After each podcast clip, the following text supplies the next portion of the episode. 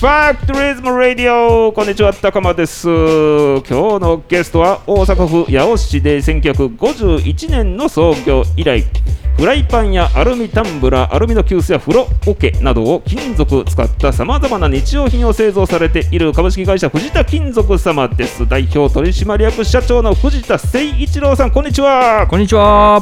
藤田金属藤田です。よあーこんにちはどうもろしくお願いします。会社名間違ったりしてないですか？合ってます。合ってますか？よかったよかった、合ってます。えっと今は社員様は全員で15名そうですね。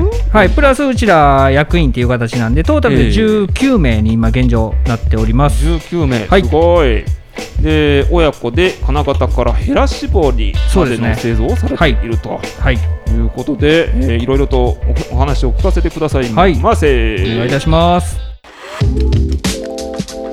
なんかさっきの紹介であの補足などなどあればぜひお願いします。あとまあ弊社、今年、えーな71年目っていうところ71で、年まあ、昨年70周年で会社改装もしまして、はい会社の中にあの、まあ、うちはフライパン最近メインに売ってるんですけれども、ええ。まあ、作ってる背景もお客さんに知っていただこうということで、まあ、ええ。ショップがあってそこから工場が見れるような環境を作らせていただいたんで、ええ。あのいつでも誰でもあの一般のお客さんも来ていただけるような形になってますんで、平日は朝9時から5時までいつでもお越しいただけますのでぜひよろしくお願いいたします。おー。すごいですね。71周年。そうですね、うはい。んえっ、と1951年ですもんね。そうですね。はい。1951年といえば戦後6年ぐらいですかね。ちょっと、そうですね。ねそういうことですね。直後ですよね、はい。直後に立ち上げられた。はい、とこからもう71年ずっとフライパンとかこういうキッチン用品なんかを作られてると。そうですね主にあのキッチン用品を、まあ、量販店さんとかホームええセンターさんに主に売っていたっていうのがもともとありましてああでここ最近はちょっえといろんなインテリア雑貨さんであったりとかちょっとおしゃれ雑貨店にええもあの商品があの流れていってるような形には現状あるかなっていうところですね。はいはいはいはいはい。これじゃあ、えー、といろいろ聞きたいんですけれどもね、はい。えー例えばちょっとホームページも見てたんですけれども、取っ手が取り外しでき食器になるフライパン10という商品で2019年に大阪製のブランド、はい。大阪製ブランド認証を受けておられます、はいでフライパン10についてちょっと知らない方にこんなものなんだよっていう説明をお願いしてもよろしいでしょうか、でフライパン10という商品は、ええ。まあ、鉄製の、はい。えーハンドルが着脱できるフライパンでして、はいはい。簡単にこう片手でスライドすることによってうんうん。取っ手が取れるんですけれども、はい。取っ手を取ると見た目お皿のような佇まいしてまして、うん例えばフライパンで調理して例えば一人暮らしの男性とかだと、はい。そのままあのフライパンで食べたりっていうのが昔あったりすると思うんですけれども、ええ。それってなんかこうズボラ感が非常に出るかと思うんですよね。うんうんうんでも取っ手がパッと取れたらそのままお皿になるんで、うんズボラ感が一切消えて、うん洗い物もすく1個少なく収まるというような商品になってます。うんうん面白いですよねあの取っ手の取れるティファールとはまた全然コンセプトが違うそうなんですよね。はい。だからそういった部分ではもう本当見た目お皿になって、ええかつ、えーフライパンで調理した後に、うんあの器に移すと、はい器が冷たいのであの調理自体が冷めてしまうとそうかいうことあるんですよ。うんうんただ今回このフライパンに関しては、はい鍋敷きさえあれば熱々のまま食卓に持って行っていただける。うんだからそのまま熱々のまま召し上がっていただけるっていうのも一つの特徴にはなってますね。はい。実はそういうものってなかったような気がするんですよはい。はい。そうですね。合ってますか？あ今多分あんまりないと僕僕もいろいろ見てきましたけれども、うん。まああのイメージで言うとステーキ皿のお皿バージョンみたいな感じですね。あステーキ皿ってそうですそうです。あのわもう逆に鉄板を温めて、うん。そこにこうあの肉とかハンバーグとか置いて、はい。それで出すみたいな感じの、うん。あのイメージをそのままもうあのお皿のような佇まいで作ったみたいな感じですね。はいあれなぜフライパンがなかったのか不思議ですね。そうですね。僕もだからデザイナーさんからデザイン上がってきた時に、うん。なんでこれなかったんやろって逆に思いましたね。うん。はい。ですねそのデザイナーさんから上がってきたっていうところをさらっとおっしゃいましたけどめちゃくちゃなストーリーがあるんですよねそこには。そうですね、もう結構あの作るのにも時間もかかりましたし、はい。えーデザイナーさんとどんだけやり取りするねんっていうぐらいやりましたけれども、ただまああの本当、えー着脱のフ鉄フライパンを作りたいというのだけをデザイナーさんの方に投げさせていただいて、うんうんでも一発目に上がってきたデザインがこういうお皿っぽい感じの佇まいやったん。で、ええだから初めは逆にびっくりしましたね。あのうんお皿頼んでないんですけどっていう感じでしたね。はいはいはいはいはい。じゃあ取っ手がはい。3D プリンターで出てきて、うん。いや実はこれをいうスライドで着脱できたら面白くないですかって言われて、うん。いやこれめちゃくちゃおもろいじゃないですかっつってやり始めたっていう感じですね。えっ、ともともとその取っ手が取り外しできるやつはい。を、あの作りたいなって思ったきっかけって何だったんですか？取っ手が着脱できるっていうののきっかけは鉄フライパンで着脱できるものがあまりなかったんですよねその当時。市場の隙間を狙ったみそうです。みたいな感じですか？はい。であのそういうティファールさんのような、うん。あのこうコーティングがかかったフライパンのものは結構たくさんあったんですけども、はい。鉄ではあまりなくて、ええ。でかつそうそれにデザイン入れたスタイリッシュさがあるものってあまりなかったんですよね。うん。だからそこに鉄でかつ機能を入れてスタイリッシュなデザインっていうのが欲しかったっていう感じでしたね。うん。はで出てきたものが見事にはまったそうですね。ね。もうだから一発目でもうこれでいきましょうって言いましたね。うんうんうんうんはでその一発目で決めたはいいけれどもそこからめちゃくちゃな試作をそうですね繰試り返された。作がすごかったですね。ねはい。書いてありましたもんはい、フライパンのお皿自体はうち自社で金型作れるんで、ええ。もう半年もかからないうちにできたんですけど、ええ。持ち手のハンドルのところがやっぱりかなり強度の問題であったりとか、うん。えー簡単にこう片手でスライドできるためにはみたいはない。機能の部分うん。っていうので1年半かかりましたね。1年半、はい。ということはトータルで2年かけてそう作られですね。たということす。ごい、は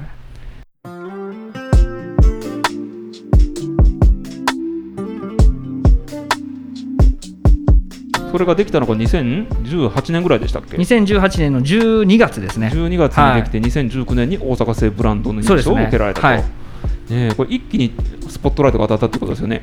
えーとね、こういう商品開発するんでっていうのは、あえ。えの大阪風の方には話してて、あだ無理やりなんとかもうそそこに向けて作ったみたいな感じですね。はいはいはいはいはい。で、なんとか認証いただいたっていうような形ですね。うん。はいこれの前にも実はフライパン物語っていう商材でね、はい。カスタマイズできるフライパンというところで、はい。まあ、お客さんに合ったフライパンを一個一個作ろうっていうので、ええ。その2年前にですね2017年ええ。にそれも認証いただきまして、はい。まあ、これをきっかけにいろんなまあ法人さんのオリジナルであったりとか、うん。最近では YouTuber さんやインスタグラマーさんはいのオリジナルとかもいろいろ作らせていただくようになって、うんあの本当ここはあの1個からできるっていう形でやらせていただいているので、はい。かなりこう法人さんのオリジナルもハードルが下がった状態でスタートできるっていうことで、結構いろんな企業さんから本当いろんな案件が来るような状態には今なってますね。うん。はい。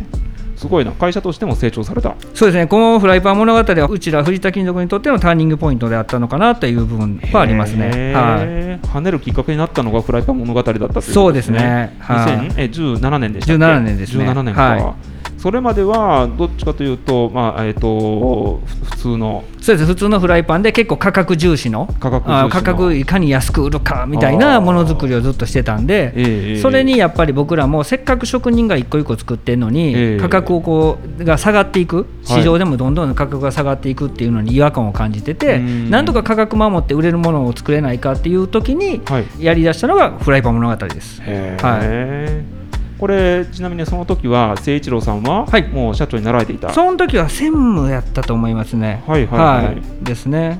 でだうちの父親が社長社長の時ですね。いらっしゃって、はい。で社長と専務が話し合われたのかあるいは社員さんで話し合われたのかどんなフライパンも物語に関してはいろんなそのなんていうんですかねあの法人さんからいろんなこんなんできないかあんなんできないかを、ええ。が言われてたタイミングやったんで、これをもう全部バラバラにして、うん。もう普通にカスタマイズ化で法人さんも選んでもらえるようにしたら面白いなっていうところからうん。やり始めて、うん。じゃあ結構その大阪製の認証もいただくとともにいろんな個人さんのご注文もいただくようになって、うん。そうすると現場の方から、はい。えーこんなん一個一個でけへんでと、うん。今まで量産型でやってたのにっていう話があって、うん。ほんですぐにその後に個人さん向けで発信するっていうよりかはもはい。う法人さんのオリジナルを1個ずつやっていこう、あ1個からできますっていうのを発信していこうっていうふうにすぐ変えましたね。うん。じゃあ法人さんのオリジナル絶対1個じゃないんで、はいはいはいはい。もう何百個何千個時には何万個っていう案件もあったんで、うんうんうんそれで今はきっちり価格も守ってうん。売っていっていただけるというような体制にが整ったっていう感じですね。はい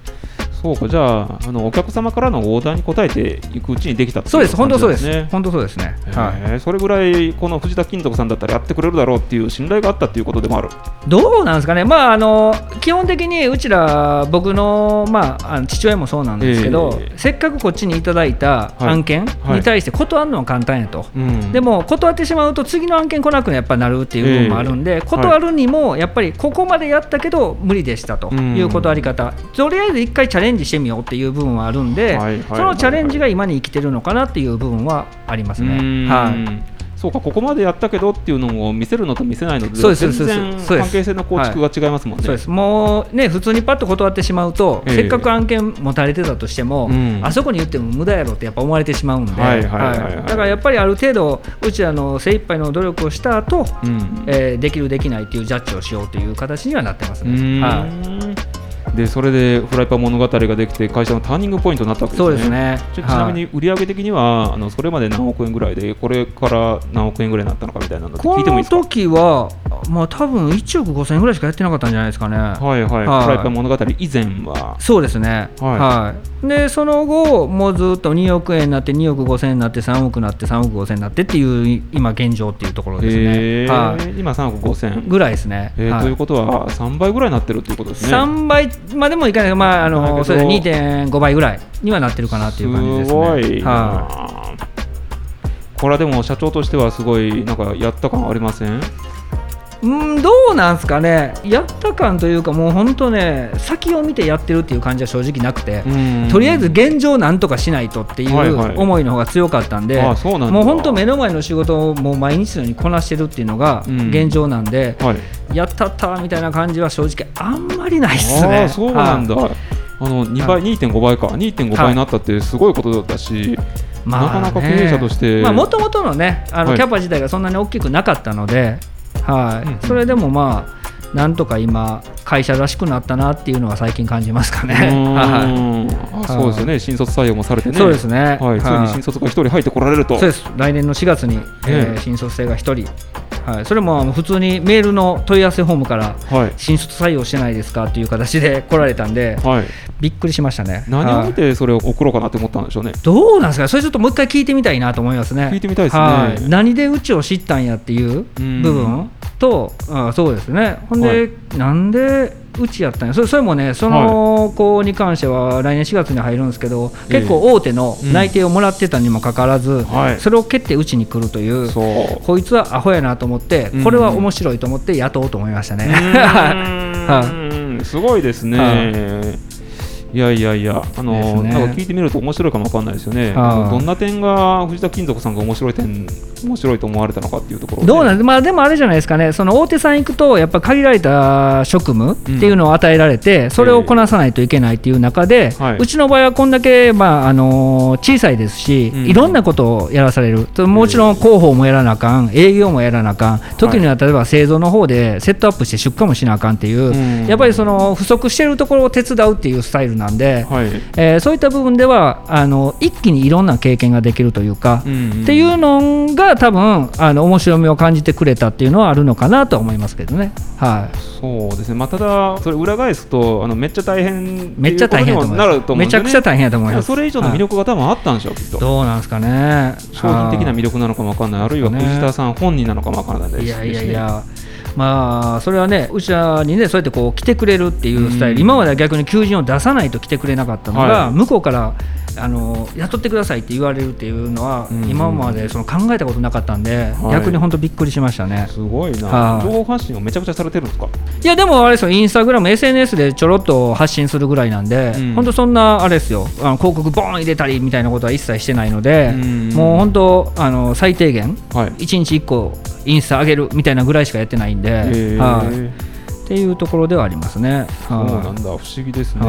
ねあちなみに2020年に経済産業省の羽ばたく中小企業小規模事業者300社にはい。選出されています、はい。これはどのような経緯で、これはもう本当あれですね、あのまあ、八尾さんにいろいろ尽力いただいて、ええーまあ、その中でも、えー、と本当7年ぐらい前に、えー今の工場、町工場というか、うん。そういう工場ってこういうスタイルですよっていうのが、はい。えーまさしくこのファクトリズムのような感じの、このオープンファクトリーっていう部分を教えていただいた。はい。でそれがまあそれこそ今、友安製作所さんにいる松尾さはい。んであったりとか、今、近畿局におられる津田さんという方がうちの会社に来ていただいて、はいはい。で新潟ではもう本当、オープンファクトリーが当たり前ですよというか、ええ。もうすごい進んでますよというのを教えていただいて、新潟でうちもすぐ弟と、はい。もう2週間ぐらいに行ったんですかね。うん。で新潟見てきたら、はい。もう僕らも本当びっくりさせられて、うん。今の工場こんなことになってるんかと、へーでも一般開放して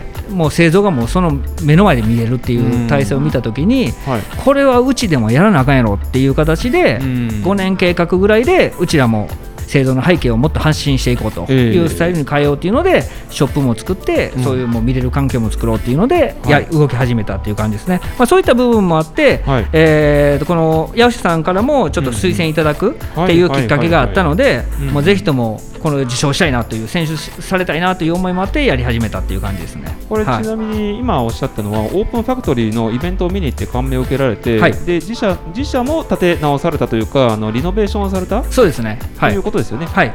でリノベーションをして目の前でもうお客さんの目の前で見えるような状態を作られたと。はい。